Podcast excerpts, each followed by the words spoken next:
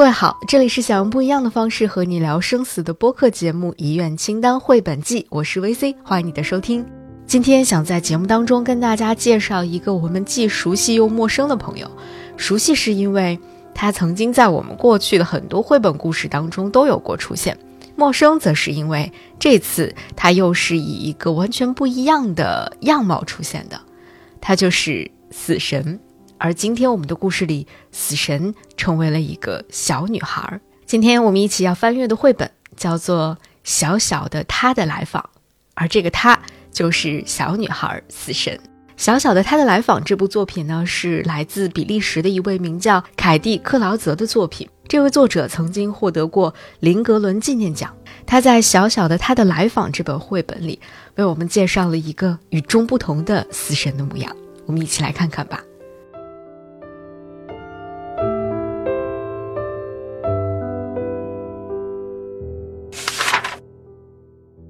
死神是一个温柔的小姑娘，但是没有人知道这一点。她很轻很轻的走路，轻轻的敲门，害羞的靠近即将离世的人。她用双臂拥抱他们，她把他们带走，但从来没有人跟她说过话。人们和她一起离开的时候，总是在哭泣，而且因为寒冷，他们会浑身打颤。小死神看到之后，总是叹口气，总是这样。他说。然后，小小的死神会把这个人带到一艘小船上面，小船静静地向前滑动，向着逝者的国度。逝者们都会被温柔地对待。到达彼岸之后，他们走进一个屋子。小死神为了让他们不再感到寒冷，于是就生了火。但是他发现，这让这些人更加恐惧了，因为他们以为自己到了地狱。总是这个样子。直到有一天，这位小死神遇到了一个。特别的朋友，这位朋友跟他有点像，也是一个小女孩。她的名字叫做埃尔斯威兹。他来到埃尔斯威兹的床前，这次埃尔斯威兹没有像其他人那样大哭，而是大声的笑了出来，并且说：“您终于来了。”这让这个小死神感到非常的困惑，因为这和他过去遇到的所有的情况都不一样，跟他遇到的所有的人也都不一样。他第一次遇到这样的人，一个看到了他很开心的人，他觉得这有点奇怪。然后他就带着艾尔斯威兹上了那艘小船。艾尔斯威兹没有坐在船上哭，而是拿着一只树叶在水面上轻轻地滑动，看起来玩得很开心的样子。这让小死神想起来，他自己也还是一个孩子。小死神问他说：“你不冷吗？”艾尔斯威兹说：“不冷。”小死神又问。那你不害怕吗？埃尔斯威兹回答说：“不害怕。”他们又来到了那个可以点火的屋子里面，小死神又去点燃了那个火堆，但是埃尔斯威兹也没有感到害怕。埃尔斯威兹坐在对面的沙发上烤着火，然后跟小死神说起了他的疾病和一直伴随着他的痛苦。现在他再也不会感到痛苦了，他说自己很好。小死神看着他，陶醉在他迷人的笑容里。在这间房子里，埃尔斯威兹还和小死神一起玩了起来。他教小死神玩游戏，那一刻时间好像停止了。他还向小死神展示所有他会做的事情，比如说倒立。小死神也玩得非常开心，他从来没有像现在这样充满过活力。但是埃尔斯威兹毕竟不能够在逝者的国度待太久，他要离开了，要去获得另一次生命了。这让小死神非常的伤心。艾尔斯威兹走了之后，小死神一个人坐在沙发上，他感到很孤单，一切似乎都没有了意义。然后他开始一个人在巨大的宫殿里行走，每走一步，他都会嘟囔着“艾尔斯威兹”。显然，他很想念艾尔斯威兹。我在呢。这个时候，一个声音突然响了起来。小死神抬头一看，看到了。长出一双翅膀的埃尔斯维兹，然后他大叫道：“但你是一个天使了。”“是的，这就是最终我所祈求的。”埃尔斯维兹说：“我希望能一直陪在你身边。”于是埃尔斯维兹就真的和小死神在一起了。现在，小死神和埃尔斯维兹总是会手拉着手一起去寻找那些即将离世的人。当人们看到两张天使的面孔的时候，他们就不再害怕了，这很好。在这个绘本的最后一页写了五个字，献给雾中人。雾是大雾的雾，迷雾的雾，献给雾中人。或许这就是作者最大的心愿吧。他希望那些在生死迷雾当中徘徊不前，或者不知道应该要如何前进的人，看到这个故事，能获得一些抚慰，或者获得一些力量吧。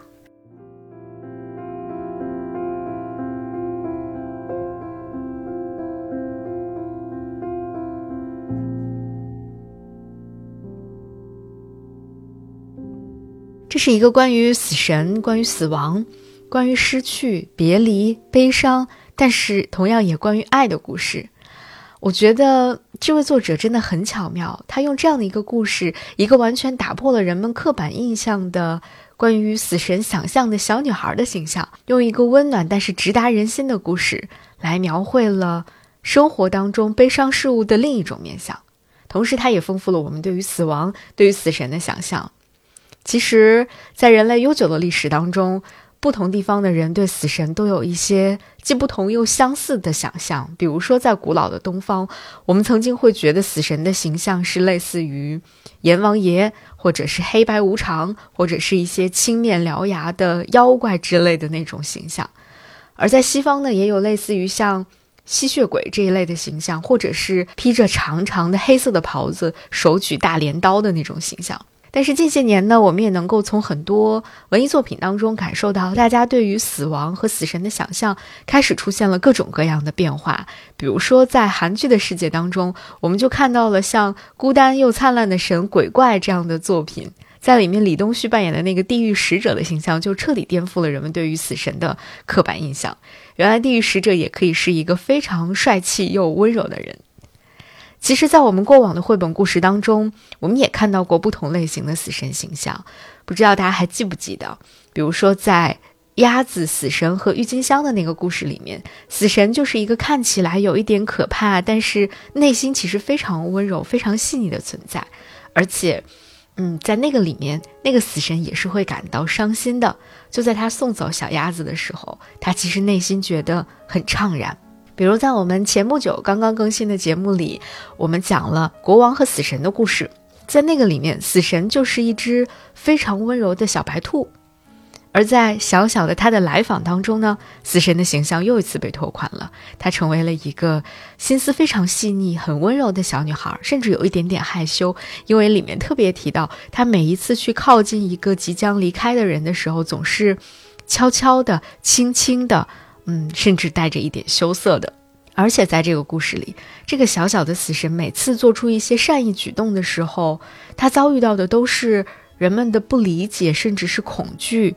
比如说，每次他想点火让这个人变得更暖和一点的时候，人们都会更加害怕，因为他们以为自己到了地狱，那是地狱之火。比如说，他想要去拥抱那些人，或者让那些人尽量的开心一点的时候，人们却对此。不会做出回应，无动于衷。实际上，从这样的一些小小的细节看起来，小死神他是一个很孤独、不被理解，甚至不被看见的存在。而这种不被理解、不被看见的原因，很大一部分来源于人们过往对于死亡、对于死神的一些刻板印象和偏见。大家都活在了自己头脑当中所想象的即将离开世界的那种痛苦当中，而不愿意去看一看真实的小死神原来是一个很可爱、很温柔的小女孩。这些印象和这些偏见，因为存在的太久太久，以至于其实在短时期内也没有办法一下子就改变。直到他遇到了我们故事当中的另外一个小女孩艾尔斯威兹，那一刻。小小的死神终于被看见了，只不过他们一起度过的美好时光也非常非常的有限。当艾尔斯威兹要离开这里的时候，我们又看到了小小死神的另外一个面相。原来死神也会感到失落，也会感到嗯伤心，也会感到怅然若失。而故事读到这里的时候，我已经完全不会再把这个人看成是小小的死神了，我就觉得她就是一个很普通的小女孩。她跟普通的人类的小女孩没有什么区别，也正因为这样，当我们再看到艾尔斯威兹变成了天使，回到他的好朋友身边的时候，真的特别为他们两个感到开心。更在看到天使和死神从此将一起出现在人们家门口的时候，觉得非常的欣慰，甚至有一点点向往，向往着如果有那么一天，我能够遇到这样两个可爱的小女孩，那我一定会跟他们走过一段很不错的路途吧。有的时候，天使和死神就像我们生命当中的礼物和要失去的东西一样。他们就是会一同出现在我们的生活当中，出现在门前，只不过我们在过去不曾注意罢了。我们总是活在自己头脑想象的恐怖、想象的悲伤当中。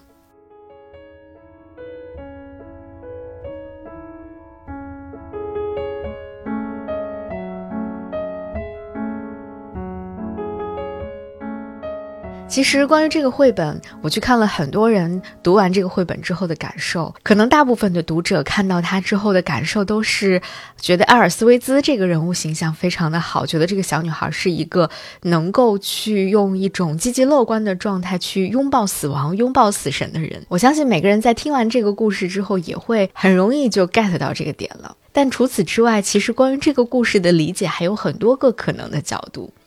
比如说，我看到豆瓣有一个网友叫桃子姑娘，她在这本书的评论当中留下了一段我觉得特别触动我的话。她曾经陪着自己生病的妈妈在医院进行了应该是很艰难的治疗。她在读这个故事的时候，最触动她的是艾尔斯威兹对小死神说他的疾病和一直伴随他的痛苦，但是他也说现在他再也不会感到痛苦了，他很好。桃子姑娘说：“这就是当时我在医院目睹妈妈治疗时的感受。一个月一个月，一天一天，一个时辰又一个时辰的煎熬，无穷无尽的治疗。有些检查只是看着都觉得难以承受，我们无能为力。而她的并发症一个接一个，在最后一个医院凌晨把她送进急诊科，看着她艰难的呼吸，推她进去做喉镜时，我一边哭一边默默对她说。”如果这样的痛苦无穷无尽，我愿意放你走，你好好的走吧。所以在看到埃尔斯威兹的话的时候，我会觉得和作者很近。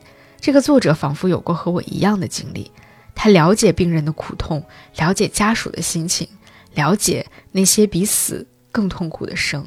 埃尔斯威兹面对死亡的释然，让小死神与他成为了好朋友。故事的最后，他们还一起去接那些即将离开人世的人。对了，埃尔斯维兹长出了天使的翅膀，这让面临死亡的人看到他们也觉得心安。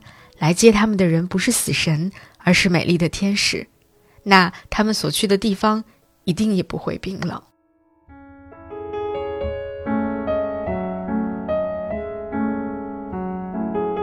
很感谢桃子姑娘在互联网上留下了这段话，分享了自己的故事和自己的感受。也祝福他的妈妈可以去到一个温暖又快乐、令人心安的地方。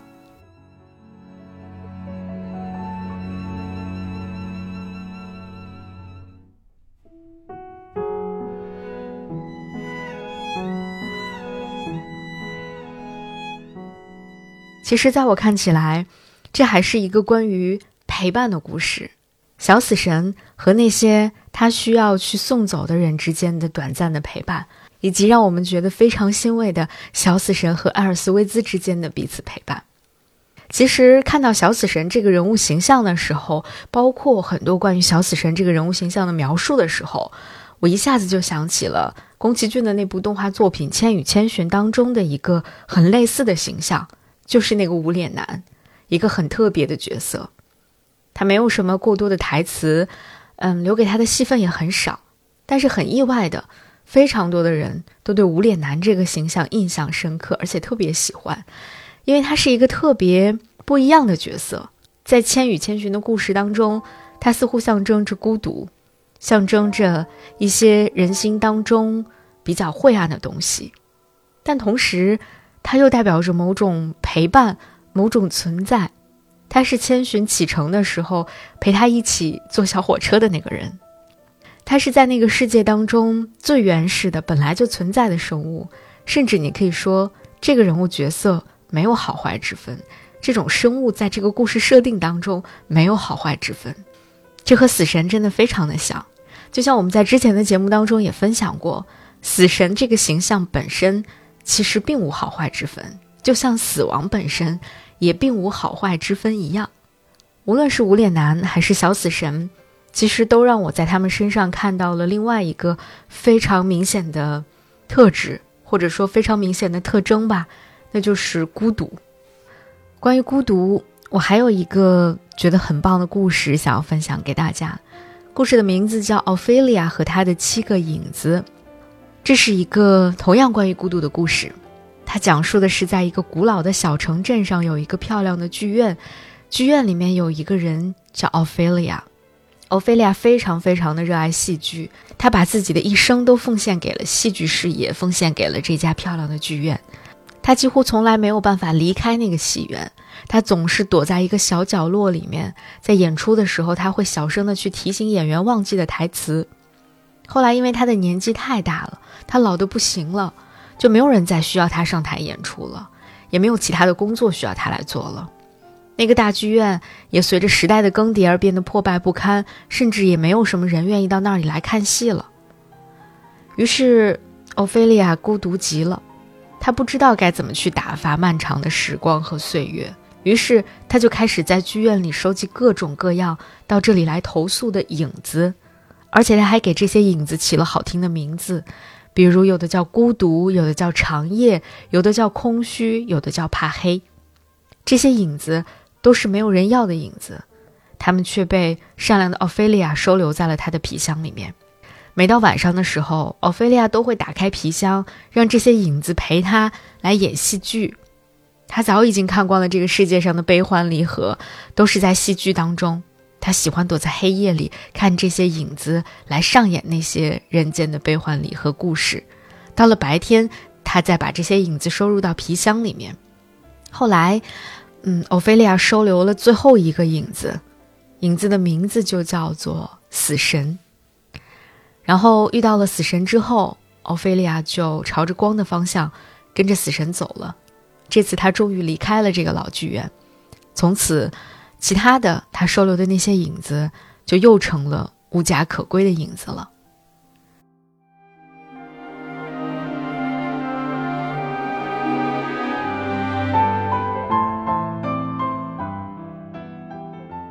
其实，无论是欧菲利亚，欧菲利亚的那些影子，《千与千寻》里的无脸男，还是小小的死神，以及最终变成了天使的艾尔斯威兹，其实你能感受到。每一个生命的存在都是需要陪伴、需要连接的，无论你是以什么样的形式存在在这个世界上的。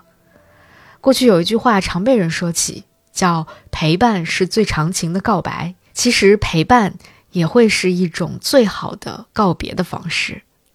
尽管最终的离别时刻，我们仍然会感到非常的不舍和难过，但是至少。因为我们彼此陪伴过，曾经走过那些美好的时光，那就不会再有更多的遗憾了。如果有一天小小的他来访，不妨就温柔的陪他走上一段吧，因为陪伴会是一种最好的告别。